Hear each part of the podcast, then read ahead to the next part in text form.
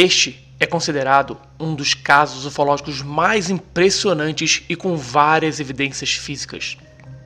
Tudo começou quando Val Johnson, xerife da cidade de Marshall, no estado de Minnesota, Estados Unidos, estava de plantão à noite, não muito longe da fronteira do estado da Dakota do Norte. Por volta de 1h40 da madrugada, ele observou uma luz intensa através da janela lateral de sua viatura policial. Devido à altura em que a luz se encontrava, o policial pensou tratar-se de um pequeno avião com seus faróis ligados, pronto para pousar.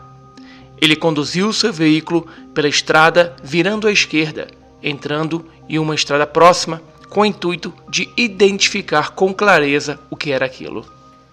De repente, a estranha luz, que se encontrava a aproximadamente uns dois quilômetros e meio, aproximou-se muito rapidamente do veículo, posicionando-se sobre a viatura. A luz era tão intensa que Johnson teve sua vista ofuscada rapidamente. Em seguida, ele ouviu um barulho como se o para-brisas do automóvel estivesse se quebrado. Em seguida, o policial perdeu a consciência. Aproximadamente 30 minutos depois, por volta das 2h20 da madrugada, o xerife Johnson recobrou os sentidos. Seu veículo estava parado no acostamento da rodovia e ele sentia-se lento e instável. Ele então entrou em contato por rádio solicitando ajuda de outros policiais que estivessem em áreas próximas. Um deles chamou uma ambulância que o atendeu. Os paramédicos constataram que o policial se encontrava em leve estado de choque. Apresentava os olhos irritados, como se tivesse sido exposto à luz de uma solda elétrica. Análises posteriores no local e no carro do xerife revelaram evidências físicas muito interessantes. No veículo havia danos peculiares que não haviam sido antes registrados. Um farol interno, posicionado próximo à porta do motorista, estava danificado em quatro pontos no lado esquerdo. Havia também uma rachadura no para-brisa, do lado do motorista, que vinha de cima para baixo, com quatro pontos de impacto bem aparentes. O relógio interno estava funcionando, mas 14 minutos atrasado. O cabo da antena que existia no capô do veículo estava dobrado a 6 polegadas da base, em um ângulo de 60 graus. Outra antena, situada perto do para-brisa no lado esquerdo, estava dobrada em um ângulo de 90 graus perto do topo. Essencialmente, todos os danos no veículo ocorreram no lado esquerdo. O episódio foi investigado tanto pelo Departamento de Polícia quanto por ufólogos do Center for UFO Studies, CUFOS. Ambas as investigações excluíram a possibilidade de fraude por parte do xerife Johnson ou colisão com pequenas aeronaves. Especialistas da Ford Motors, o veículo utilizado era um Ford LTD ano 1977, e engenheiros da Honeywell examinaram os danos no veículo e encontraram detalhes interessantes.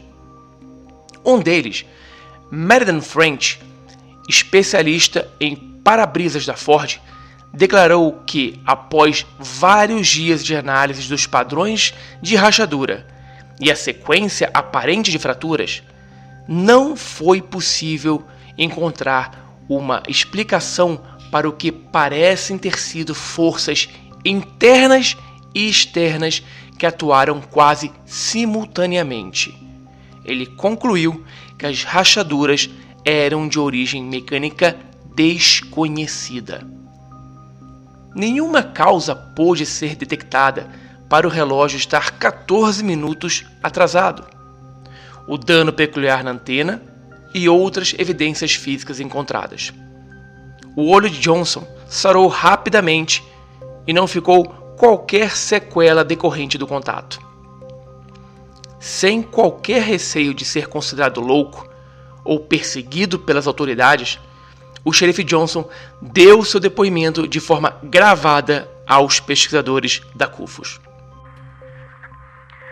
Aqui é o xerife Johnson.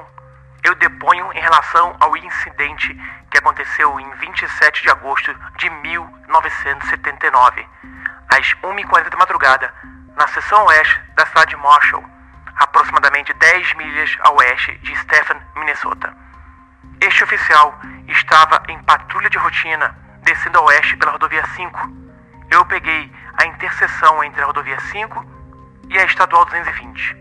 Quando eu olhei em direção ao sul da 220 para checar o tráfego, eu percebi uma luz muito intensa, com 8 ou 10 polegadas de diâmetro e a 3 ou 4 pés do solo.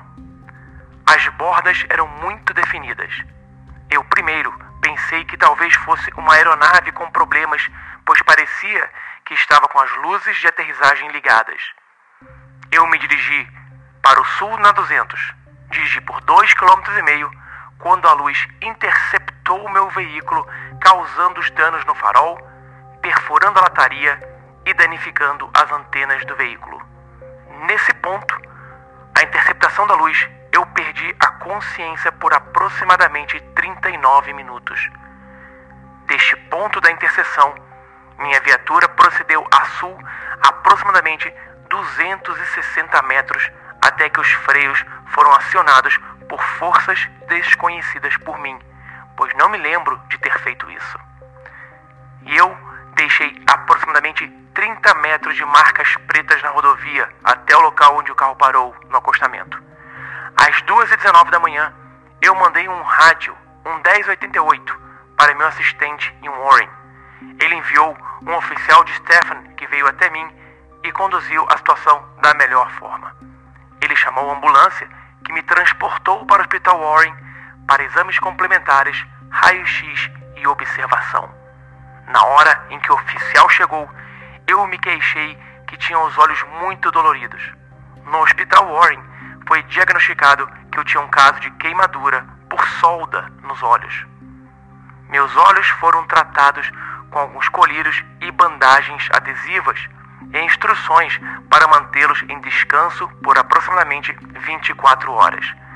Às 11 horas, o xerife Dennis Breck, meu chefe, me levou para minha residência em Oslo e transportou-me até um oftalmologista em Grand Forks, Dakota do Norte. Ele examinou meus olhos e disse que eu tive alguma irritação nas porções internas do olho que poderiam ser causadas por algum tipo de luz intensa após a escuridão. Isso é tudo o que eu tenho a acrescentar, exceto que o meu relógio dentro do veículo e o meu relógio de pulso mecânico, ambos apresentam 14 minutos de atraso. Passados mais de 40 anos, o caso ainda permanece sem solução e é um dos eventos com evidências incontestáveis de que algo fora do comum ocorreu naquela madrugada. Gostou do caso? Deixe seu comentário. Se gostou do vídeo, deixe seu like, se inscreva e compartilhe o canal com seus colegas.